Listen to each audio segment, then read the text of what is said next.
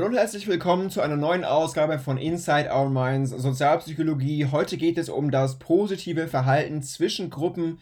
An meiner Seite wie immer Sandra. Hi Sandra. Hallo allerseits. Positives Verhalten zwischen Gruppen. Wir beschäftigen uns heute also zum letzten Mal, das ist ja die letzte reguläre Folge in Anführungszeichen, mit etwas Positivem, ja. was, was ich auch nicht so schlecht finde. Sonst immer Radikalisierung und, und Fremdhass und weiß die Geier was. Heute geht es um was Positives. Stichwort positiv, äh, Xenophilie, Grundlagen von Xenophilie. Ähm, es ist so, dass Xenophobie, also das Gegenteil, eine Konstante menschlicher Kulturen ist. Äh, Xenophobie ist also die ähm, Angst vor oder die Furcht vor Fremden. Aber es ist halt zum Glück so, dass die meisten Kulturen auch das entgegengesetzte Phänomen eben zeigen, also Xenophilie, das Phänomen des Interesses und der Attraktion zu fremden Völkern, Kulturen oder auch Bräuchen, was sich dann auch in der Neugierde oder Gastfreundschaft manifestiert, die man so gegenüber Fremden zeigt und wenn es dann auch um wohlwollenden, explorativen Kontakt geht.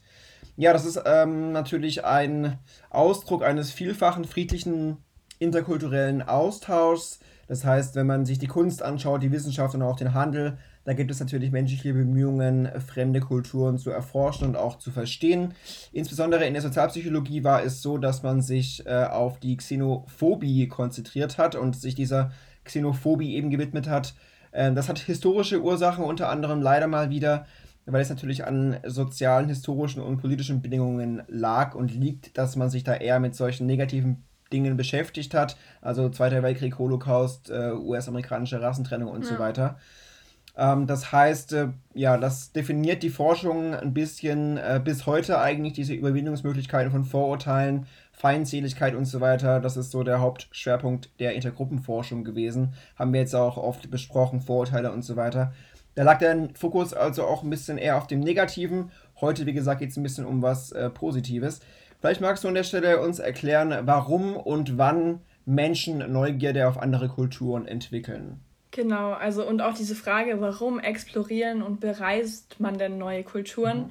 Mhm. Und die Forschung liefert hierfür nur indirekte oder eingeschränkte Antworten. Und generell ist es so, dass dieses Auftreten von Hilfeverhalten, Altruismus sich nicht nur durch diese Abwesenheit von Prozessen erklären lässt, die aggressives Verhalten begünstigen, weil also positives Intergruppenverhalten lässt sich halt dann eben nicht nur durch diese Abwesenheit erklären, die dann diese Feindseligkeiten begünstigen. Also Abwesenheit von Vorurteilen ist ausreichend, um halt so eine Toleranz dann auch ähm, anderen gegenüber zu erklären, aber es ist halt nicht ausreichend für Xenophilie. Und Erklärung von Xenophilie, also im Sinne dieser aktiven Tendenz, dann diesen Kontakt auch aktiv zu suchen, erfordert dann halt andere Erklärungsansätze.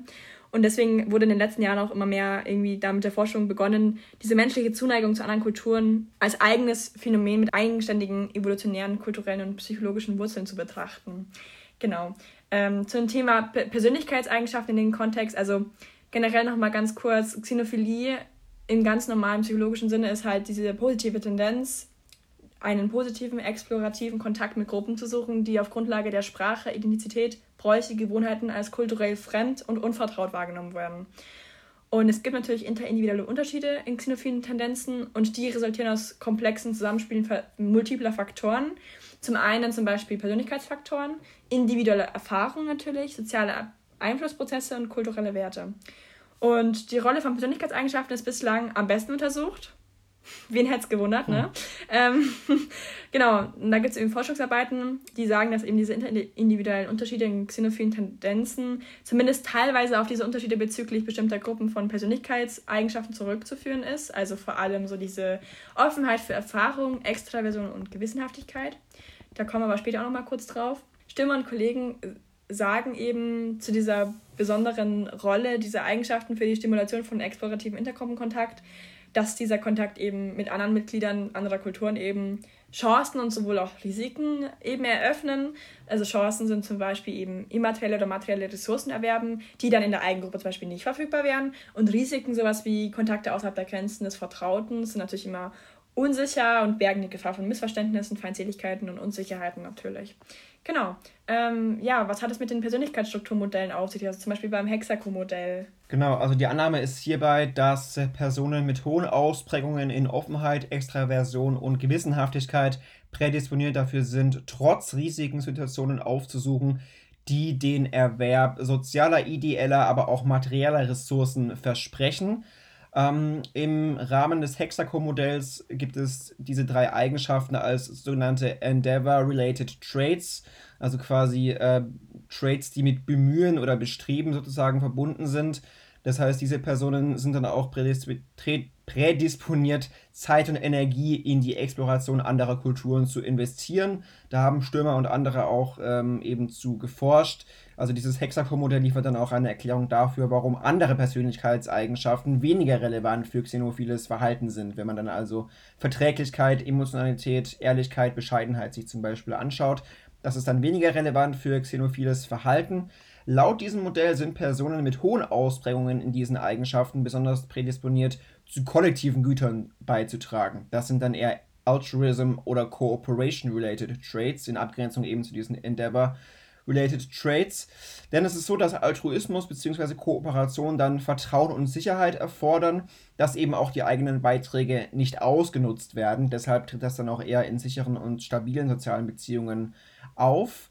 Ähm, Personen mit hohen Ausprägungen in Verträglichkeit, Emotionalität und Ehrlichkeit, Bescheidenheit sind dann eher zurückhaltend darin, Intergruppenkontakt zu suchen, wenn die Risiken unklar sind. Also da gibt es ganz klare Unterscheidungen dann quasi und äh, konnte man dann eben rausfinden durch die Untersuchung des Persönlichkeitsmodells, eben des Hexaco-Modells in diesem Fall. Ja, individuelle Motive haben wir ja schon gesagt. Ähm, es gibt eben nicht nur diese Persönlichkeitsansätze, sondern auch äh, individuelle Motive, die Menschen dann dazu führen, explorativen Intergruppenkontakt zu suchen. Auch da hat Professor Stürmer ähm, zu geforscht, 2017 relativ neu. Da gab es äh, mehrteilige Studien mit über 1600 Versuchspersonen und da wurden sechs Motive identifiziert, die in dem Zusammenhang relevant sind. Ich würde mal mit den ersten beginnen. Zunächst mal der Wissenserwerb, also einfach den Horizont zu erweitern, ist natürlich ein Motiv. Ähm, zweitens aber auch der Werteausdruck, das heißt zum Beispiel, indem man Zeichen gegen Diskriminierung setzt, indem man Diskriminierung ablehnt. Ähm, das ist also auch natürlich ein Motiv, um ja, äh, xenophil, sage ich mal, zu sein, um Neues dann auch zu, erforschen zu wollen. Äh, natürlich auch berufliche Interessen, also dass man berufliche Qualifikationen erlangen möchte, dass man beruflich erfolgreich sein will und so weiter. Auch dafür ist es natürlich nicht unwichtig, äh, sage ich mal, Neues zu entdecken.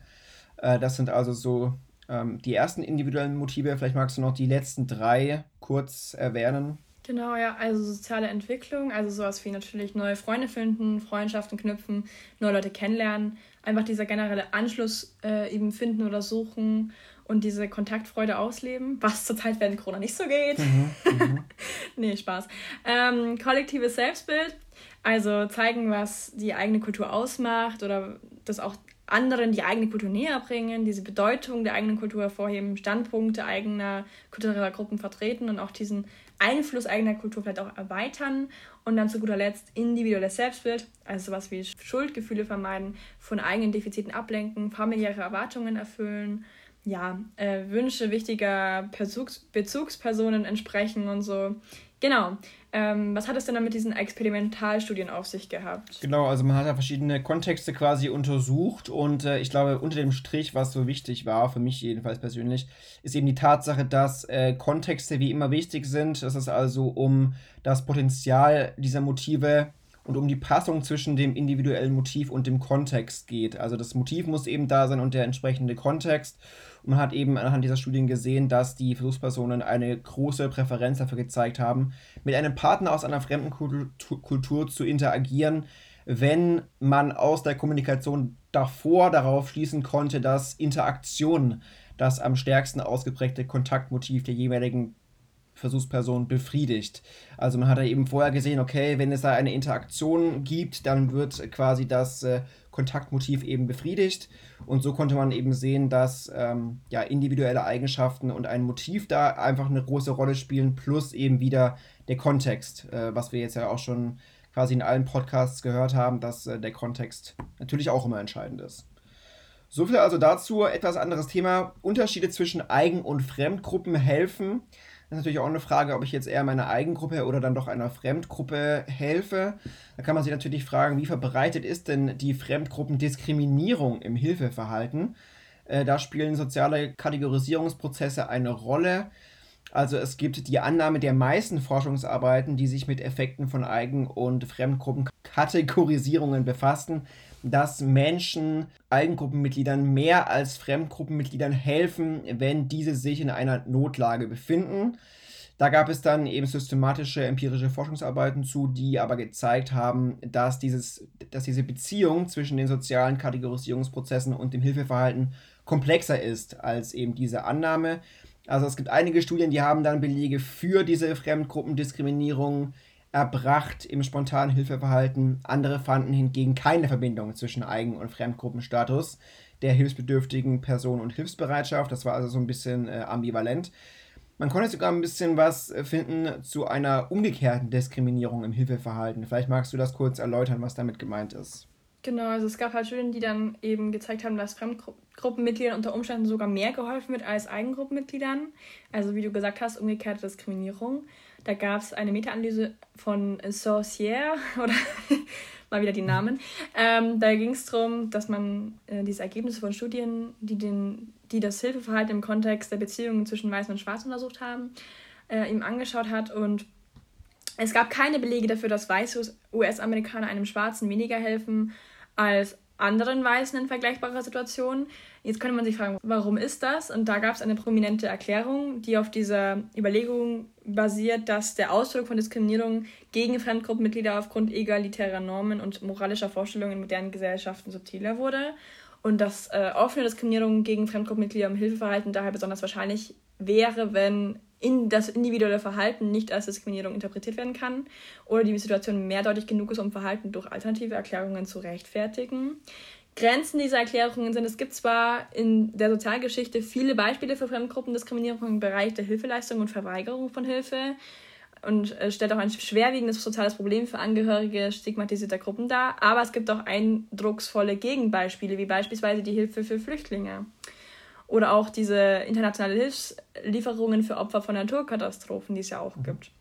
Und es ist einfach scheinbar so, dass Menschen unter Umständen Fremdgruppenmitgliedern nicht nur helfen, um mit offener Diskriminierung oder nicht helfen verbundene normative Kosten zu vermeiden, sondern dass sie diese Gelegenheit ja sogar auch teilweise aktiv selber aufsuchen, um sie zu unterstützen und manchmal auch ähm, Hilfe gemeinsam mit den Eigengruppenmitgliedern, manchmal auch individuell und sogar entgegen in Eigengruppen vorherrschenden Normen dann sogar ähm, ihnen geben. Genau. Und nachdem man dann, also wenn man jetzt dieses Hilfeverhalten im Kontext von Fremdgruppen verstehen möchte, braucht man halt noch eine zusätzliche Analyse, die über diese Vorhersage von Gruppendiskriminierung dann auch hinausgeht und da muss man natürlich dann auch diese Ziele und Motive berücksichtigen, die dann auch einen dazu motivieren, überhaupt dieses Hilfeverhalten an den Tag zu legen, sozusagen. Genau. Und da kommen wir dann auch schon auf diese motivationalen Unterschiede. Vielleicht fängst du mal an mit der Rolle von Empathie in dem Bezug. Genau, also es gab da auch wieder empirische Forschungsarbeiten, die haben eben gezeigt, dass die soziale Kategorisierung der hilfsbedürftigen Personen als Eigen- oder Fremdgruppenmitglied einen erheblichen Einfluss auf die motivationalen Prozesse hat, die dann auch das Hilfeverhalten vermitteln. Und hier hat man eben gesehen, dass es einen wesentlichen Unterschied gibt, wenn es um die Rolle der Empathie geht. Also Empathie ist ja die auf äh, hilfsbedürftige Zielpersonen gerichtete emotionale Reaktion. Da geht es eben um Gefühle wie Mitgefühl, Mitleid oder Anteilnahme. Und da gab es zahlreiche Sozial-, Persönlichkeits- und Entwicklungspsychologische Untersuchungen, die dann eben das Empfinden von Empathie untersucht haben. Und äh, da hat man gesehen, ja, das motiviert zum Helfen, sogar unter Bedingungen, unter denen die helfen äh, oder das Helfen mit hohen persönlichen Kosten und Aufwand verbunden ist. Also wenn wir uns an die letzte Folge erinnern, ähm, Kosten, Nutzen und so weiter. Da wird also auch geholfen, mhm. wenn man äh, hohe persönliche Kosten da quasi zu tragen hat und dass äh, Empathie als Quelle für altruistische Motivation eben angesehen werden kann. In dem Zusammenhang war dann die Ähnlichkeitswahrnehmung auch ganz interessant. Auch da gab es Studien zu. Das ähm, wurde da untersucht und äh, da hat man dann gesehen, dass die Kategorisierung der hilfsbedürftigen Person als Eigengruppenmitglied den motivierenden Einfluss von Empathie noch verstärken kann. Also wenn ich jemanden als Eigengruppenmitglied äh, kategorisiere, dann verstärkt das die Empathie unter Umständen noch. Bei Fremdgruppenmitgliedern hingegen spielt die Empathie eine untergeordnete Rolle, was auch natürlich äh, ganz interessant ist. Es gab dann noch eine, darüber hinaus eine sozial-kognitive Analyse der Motivationsprozesse für Helfen im Intergruppenkontext, auch wieder von Professor Stürmer, der war da sehr fleißig anscheinend in dem, auf dem Gebiet unterwegs. Und mhm. ähm, Ja, da hat man gesehen, dass die differenzielle Rolle von Empathie bedingt wird durch die veränderte Ähnlichkeitswahrnehmung zwischen dem Selbst und den anderen Personen infolge einer sozialen Kategorisierung. Und ähm, die hilfsbedürftige Person oder Personen werden auf Grundlage der gruppendefinierenden Gemeinsamkeiten als relativ ähnlich wahrgenommen. Ähm, das heißt, die Wahrnehmung von Ähnlichkeit ist eine wichtige Vorbedingung für empathiemotiviertes Helfen. Im Zusammenhang mit Intergruppenkontext hat man dann festgestellt, dass die wahrgenommene Ähnlichkeit dann auch ähm, insbesondere fördert, dass Menschen ähm, sich auch von diesem Gefühl der Empathie leiten lassen. Also wenn sie Empathie für notleidende Personen verspüren, dann lassen sie sich auch von diesem Gefühl leiten, sofern sie diese Ähnlichkeit dann auch wahrnehmen im Intergruppenkontext. Ja, und dann gibt es eben die Motivation, die Notlage der Person zu ändern. Vielleicht kannst du uns ein bisschen was zum Warnsignal in dem Kontext sagen. Genau, zum Thema Warnsignal. Also generell ist es so, wenn man eben diese hilfsbedürftige Person als Fremdgruppenmitglied kategorisiert, dann rücken ja diese Unähnlichkeiten zwischen einem selbst und der anderen Person natürlich in den Vordergrund und das macht natürlich das Auftreten von Empathie unwahrscheinlicher. Und es fungiert dann sozusagen als Warnsignal, eben dass im Zusammenhang mit diesem Auftreten negative Intergruppen-Emotionen dann eben auftritt. Also diese systematische und kontrollierte Entscheidungsprozesse dann werden dann halt ausgelöst und führen dazu, dass die Menschen, selbst wenn sie spontan Mitleid für diese notleidende äh, Person haben, die aber in der Fremdgruppe ist, dann auch zurückhaltender sind und sich von diesem emotionalen Impuls dann auch leiten lassen. Und diese Entscheidung zu helfen basiert dann eher so ein bisschen auf diesem systematischen Prozess der Informationsverarbeitung, bei dem insbesondere diese Kosten und Nutzen der Hilfeleistung systematisch geprüft werden. Das hast du ja vorhin auch schon mal kurz erwähnt mit diesem mhm. Kosten und Nutzen. Und Menschen helfen dann Fremdgruppenmitgliedern insbesondere, wenn sie von dem Verhalten individuelle Vorteile oder Vermeidung von Nachteilen erwarten. Und deswegen ähm, ist es quasi besonders sensibel gegenüber individuellen Charakteristika der Zielperson, die dann diese potenzielle Interaktionskosten dann sozusagen signalisieren auch. Und ähm, das erinnert mich auch so ein bisschen an diese andere Studie, die wir, glaube ich, auch letztens in dem Podcast hatten mit diesen Elektroschocks und dem Heimzahlen und so. Äh, beziehungsweise, nee, dass du zuschauen musstest. Mhm. Und das war dann auch so eine hohe Kosten verbunden, wenn du nicht hilfst und so. Das hatten ja. wir schon mal. Ähm, das ist auch schon ein bisschen länger her. Genau. Auf jeden Fall insgesamt ist so, dass Eigengruppenhelfen in vielen Formen einfach eine, eine Form von empathiebasierten Altruismus ist und Fremdgruppenhelfen dann eher so dieses Kosten-Nutzen-Kalkulationsprozess im Sinne eines sozialen Austausches. Das sollte man sich auf jeden mhm. Fall merken so. Genau. Dann gab es noch ein empirisches Beispiel von Stürmer, Sünder und Kollegen. Snyder, nicht Sünder. Stürmer, Snyder und Kollegen. Genau. Ähm, da ging es darum, fand ich relativ interessant, also eine Serie empirischer Studien zur systematischen systematischen Untersuchung des Einflusses sozialer Kategorisierungsprozesse auf die Motivation zu helfen. Also da war quasi die Versuchsperson entweder ein Studierender, ein männlicher mit, Deutsch, äh, mit deutscher Herkunft oder mit muslimischer Herkunft. Und es wurde ihnen glauben gemacht, dass sie dann, äh, es wurde ihnen halt ihnen glauben gemacht, dass sie chatten mit jemand anderen, also quasi entweder von der gleichen Ethnie oder von einer anderen Ethnie anhand des Namens. Und ähm, ja, genau dann hat diese Person eben geschrieben, mit der man geschrieben hat, dass sie quasi keine Wohnung findet in der Stadt und ob sie einem dann quasi helfen würde oder so. Und äh, Ergebnisse waren dann im Einklang mit den Erwartungen hierzu, dass dann die Empathie nur dann ein signifikanter Prädiktor für die Hilfsbereitschaft ist, wenn man quasi die Versuchsperson und der, der Chatpanel auf Grundlage des kulturellen Hintergrunds als Eigengruppenmitglied kategorisiert, also dass man da so Empathie empfindet dann. Und ähm, genau, wenn man denjenigen als Fremdgruppenmitglied wahrgenommen hat, dann war die Empathie als Motivationsquelle eher deaktiviert. Und das galt sowohl für die deutschen als auch für die muslimischen Versuchspersonen tatsächlich. Also mir ist sogar aufgefallen in der Grafik, dass ähm, die muslimischen Teilnehmer sogar noch weniger bereit waren, als die Deutschen den anderen, äh, der anderen Ethnie mhm. zu helfen sozusagen. es ist mir irgendwie sehr ins Auge gesprungen bei der Grafik, mhm. ich weiß nicht. Ähm, weiß auch nicht warum, hat er jetzt auch nicht erklärt gehabt. Weiß nicht, ob du dazu noch mehr weißt. Aber war halt anscheinend war so. so. Ja. ähm, auf jeden Fall interessant, hätte ich jetzt ja. gar nicht gedacht. Aber ist halt anscheinend so. Aber auf jeden Fall ist es wohl ein Phänomen, was halt bei beiden Kulturen ja. auftritt. Und damit haben sich diese, diese äh, was wir vorher besprochen haben, hat sich ja noch bestätigt sozusagen. Genau, ja. Vielleicht äh, machst du mal weiter mit den individuellen und sozialen Funktionen von Fremdgruppen helfen. Genau, fangen wir an mit individuellen Funktionen, mit der individuellen Nutzenerwartung. Da gibt es einen funktionalen Ansatz von Clary, Omoto, Snyder und Kollegen 1998. Äh, ein prominenter Ansatz in der Forschung zu Hilfeverhalten, speziell wenn es um langfristiges Helfen in Form von ehrenamtlichem Engagement geht. Äh, dieser Ansatz weist der individuellen Nutzenerwartung einen zentralen Stellenwert in der Erklärung von ehrenamtlichem Engagement zu. Das heißt, der Nutzen des ehrenamtlichen Engagements besteht in der Befriedigung bestimmter individueller Motive oder Bedürfnisse. Also hinter dem Engagement eines Ehrenamtlers können dann unterschiedliche individuelle Motive natürlich stehen, sogenannte Motivkonfigurationen, sowas wie der Ausdruck zentraler humanitärer Werte, der, das Erwerb von Wissen, ähm, persönliches Wachstum und Selbstwertsteigerung, soziale Integration, Steigerung der Berufschancen oder Ablenkung von eigenen Problemen. All das können dann eben Motive sein, auch ehrenamtlich aktiv zu werden.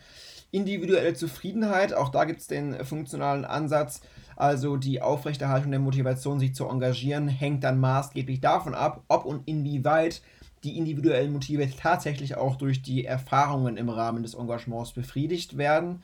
Diese Annahme wurde dann auch durch zahlreiche empirische äh, Untersuchungen gestützt. Und es wurde gezeigt, dass individuelle Motive bzw. Die, die, individuelle Zufriedenheit mit ehrenamtlicher Tätigkeit, ähm, dass das kritische Faktoren für die Vorhersage der individuellen Dauer des Ehrenamtes sind. Also je nachdem, wie meine individuellen Motive befriedigt werden, je nachdem, wie zufrieden ich damit mit meiner Arbeit, desto länger bleibe ich dann vielleicht auch in diesem ehrenamtlichen Job als äh, ja, Ehrenamtler eben drin. Genau, das wurde dann auch anhand der AIDS-Hilfebewegung und der Selbsthilfe untersucht. Also da ging es um den Kontext des ehrenamtlichen Helfens, in dem der funktionale Ansatz dann eben besonders intensiv erforscht wurde. Und ähm, zu den empirischen Untersuchungen ist dann zu sagen, dass individuelle Motive eben eine wichtige Rolle für Motivationen heterosexueller Mitarbeiter waren, sich eben in diesem Kontext zu engagieren. Die, also das Engagement von ehrenamtlichen Mitarbeitern bietet dann eben die Möglichkeit, das äh, Humanitäre, die humanitären Werte auszudrücken, wie wir es ja auch schon gesagt haben. Es ist ja ein Motiv, eben dann auch die Werte auszudrücken. Und in Kontexten, in denen heterosexuelle ehrenamtliche Helfer einen homosexuellen Mann mit HIV-Aids individuell betreuen, spielen dann eben individuelle Charakteristika des homosexuellen Klienten für die Intensität des Hilfeverhaltens eine wichtige Rolle.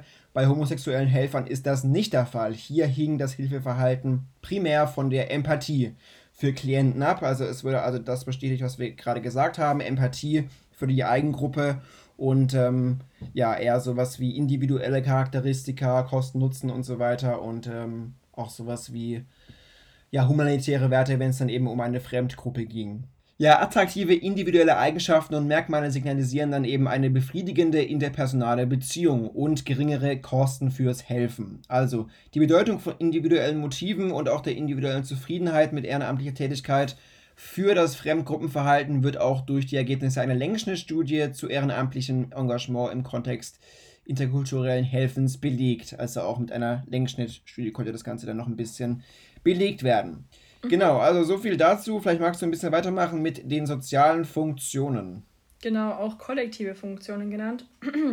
Also in manchen Kontexten können sich Menschen zur Fremdgruppenhilfe sozusagen entschließen, weil sie dadurch einen Nutzen für die Eigengruppe insgesamt erwarten. Und neuere Forschungsliteratur unterstreicht folgende soziale kollektive Funktionen hierbei. Einmal die Aufrechterhaltung von Macht- und Statusdifferenzen, einmal die Aufrechterhaltung der positiven sozialen Identität, sollte uns allen ein Begriff sein. Ich beginne mal mit der Aufrechterhaltung von Macht- und Statusdifferenzen. Also, da gab es dieses Modell zum intergruppalen Helfen von Nadler und Halabi, also dass dann eben diese Unterstützung einer statusniedrigeren Gruppe den eigenen Machterhalt dienen kann. Entscheidend hierbei ist aber die Form der Unterstützung, die dann diese statushohe Gruppe der statusniedrigen anbietet. Und es gibt halt zwei Arten, einmal autonomieorientierte und abhängigkeitsorientierte Unterstützung. Also autonomieorientierte ist so ein bisschen so Hilfe zur Selbsthilfe, sag ich mal. Also ähm, man gibt der anderen Gruppe langfristig eine selbstständige Lösung ihrer Probleme, beziehungsweise hilft ihnen, dass sie sich selber hinbekommen. Oder abhängigkeitsorientiert, wo man dann diese bestehende Statusdifferenz dann auch zementiert. Und ähm, damit sie quasi immer noch von einem abhängig mhm. sind, so ein bisschen. Also es verhindert, dass sie dann selber Kompetenzen aufbauen zur Lösung mhm. des Problems und dadurch sie immer noch, also dass sie quasi niemals unabhängig von der, von der Statusförderungsgruppe mhm. werden können. So ein bisschen klein halten, ja. wenn man es so möchte. Genau. Und das andere ist die Aufrechterhaltung der positiven sozialen Identität. Also natürlich ist es dann so, wenn du, einer, äh, wenn du der ähm, anderen Gruppe hilfst, dann hast du ja quasi äh, gegenüber Dritten stehst du ja im positiven Licht da so ein bisschen. Und ähm, ja, das, äh, also es hat dann möglicherweise auch dann, wirkt dann diesem negativen Stereotyp, was eventuell über die Eigengruppe vorherrscht, dann auch entgegen. und ist eigentlich auch eine Form des strategischen Helfens. Und generell gab es noch ein empirisches Beispiel von Van Leeuwen. Mhm. Das fand ich relativ interessant. Also generell ging es darum, mm, man hat so getan, quasi, es, es, war damals bezogen auf diese Hilfe für die Opfer von dem Tsunami 2004, falls ihr euch erinnert. Ähm, und da ging es halt darum, dass man schauen wollte, ob eine induzierte Bedrohung der nationalen niederländischen Identität dazu führt, dass sie eher diesen Opfern helfen, um es halt wiederherzustellen sozusagen. Und es war tatsächlich so, wenn quasi äh, sie so einen Text gelesen haben vorher, wo es darum ging, dass sie, äh, dass Niederlande ja eh nichts zu reißen hat sozusagen, dass sie dann, dass sie dann schon bereit waren, da zu helfen, damit sie das halt wieder herstellen. Aber wenn sie den Text gelesen haben, dass Niederlande ja eigentlich schon ein sehr involviertes, ähm, tolles, mächtiges mhm. Land ist in der in Europa, dann äh, oder in der EU, dann waren sie nicht so bereit. Also dass es tatsächlich auch ähm, mal wieder so, je nachdem wie es dargestellt wird, dann auch einen mhm. Einfluss haben kann. Fand ich auch ja. echt interessant. Also diese, diese Hypothese von vorhin wurde tatsächlich bestätigt. Genau, ähm, dann kommen wir schon zum letzten Punkt, die Mobilisierung gruppenübergreifender Solidarität. Äh, vielleicht beginnst du mal mit der Analyse zur, zu diesen Mobilisierungsprozessen von Reicher. Genau, also äh, da wurde die Bedeutung der sozialen Konstruktion, der sozialen Identität der Eigengruppe hervorgehoben. Die Annahme waren die folgende, ähm, und zwar, dass politische Akteure eben andere Gruppenmitglieder mobilisieren können, indem sie ähm, einen Konsens über drei unterschiedliche Aspekte der sozialen Identität oder Identitätskonstruktion erzielen, die dann die gruppenübergreifende Solidarität begünstigen. Da gibt es einerseits instrumentelle Interessen, es gibt Normen und Werte und eine Definition bzw. eine Redefinition der Gruppengrenzen, was wir auch schon mal in einem anderen Kontext gehört haben, dass man da äh, Gruppengrenzen teilweise einfach auch natürlich umdeuten muss. Das ist uns nicht völlig neu. Äh, zu den instrumentellen Interessen ist Folgendes zu sagen. Also politische Akteure können natürlich versuchen, andere Gruppenmitglieder davon zu überzeugen, dass prosoziales oder solidarisches Verhalten einer Fremdgruppe gegenüber äh, mit Vorteilen für die Eigengruppe verbunden ist. Also nach dem Motto, hey, helft mal, weil dann haben wir Vorteile davon, wenn wir der Fremdgruppe helfen. Mhm. Normen und Werte, das ähm, ist also so, dass ich dann ähm, die Gruppe eben auch de definiert über ihr Bekenntnis zu humanitären Werten und den entsprechenden sozialen Normen. Das heißt, eine mangelnde Solidarität gegenüber der Fremdgruppe in der Not würde dann eine Identitätsdefinition in Frage stellen. Ähm, einfach, wenn man ja diesen, diesen Wert in sich hat und den Wert sieht, okay, wir sind vielleicht solidarisch und wenn man das dann nicht machen würde, wenn man nicht helfen würde, dann würde das natürlich ein bisschen bröckeln, dieses Bild. Äh, politische Akteure können natürlich auch argumentieren, dass gruppenübergreifendes solidarisches Verhalten auch notwendig ist, um die eigene positive, äh, positive Identität der Gruppe aufrechtzuerhalten, auch auszudrücken und zu betonen, auch im Vergleich zu anderen Gruppen, was dann ja wieder so ein bisschen auf die instrumentellen Interessen auch abzielt. Ähm, das ist ja dann durchaus auch miteinander verwandt. Und wie ich eben erwähnt habe, die Redefinition der Gruppengrenzen also eine De Definition oder, oder, Redefinition der Gruppengrenzen im Sinne der Rekategorisierung. Das heißt, politische Akteure können dann auch versuchen, ähm, die Konstruktion der sozialen Identität so zu verändern, dass die vorherige Eigengruppe als Teil einer neuen sozialen, inklusiveren gemeinsamen Gruppe aufgefasst wird. Und das meinte ich mit, haben wir schon vorher gehört, eben diese soziale, inklusivere Definition. Mhm. Das umfasst dann sowohl die ursprüngliche Eigen- als auch die Fremdgruppe. Das heißt, Mitglieder, die eigentlich mal der Fremdgruppe angehört haben, werden dann kognitiver Bestandteil der Selbstdefinition. Also eine Kategorisierung der Opfer einer Notlage als Eigengruppenmitglieder fördert dann das Hilfeverhalten und auch die Solidarität auf Grundlage von Empathie und fördert auch eher das altruistisch motivierte Helfen der Gruppenmitglieder. Es gibt auch empirische Belege für diese Annahmen durch die Analysen von politischen Appellen. Da haben dann äh, politische Akteure zwischen 1940 und 1941 versucht, Bulgar die bulgarische Bevölkerung gegen die Deportation der jüdischen Bulgaren zu mobilisieren. Also auch da hat man in der Geschichte quasi empirische Belege gefunden. Genau, vielleicht magst du ganz zum Abschluss nochmal das ein bisschen zusammenfassen, was man dazu noch sagen kann. Genau, also generell ist es so, dass diese Forschungsbefunde eben zu prosozialem Verhalten zwischen Gruppen, äh, zu einer differenzierteren Sichtweise menschlichen Sozialverhaltens bei Gruppen eben beiträgt. Und ähm, generell ist auch so, dass Intergruppenkonflikte und Diskriminierung keine zwangsläufigen Konsequenzen sozialer Kategorisierung sein müssen oder sind. Und es ist so, dass ähm, ja, ob, ob Menschen sich feindselig oder diskriminierend oder kooperativ und hilfsbereit gegenüber Fremdgruppenmitgliedern verhalten, ist dann immer abhängig von den jeweiligen Zielen, Interessen und Normen der Eigengruppe. und der Art und Weise, wie die Beziehung dann auch zwischen den Gruppen definiert wird. Genau, das war's dann schon mit der Folge. Und danke fürs Zuhören auf jeden Fall. Und danke an dich. Und dann hören wir uns noch zu genau, den Artikel. Genau, danke auch. Mach's gut. Ciao. Tschüss.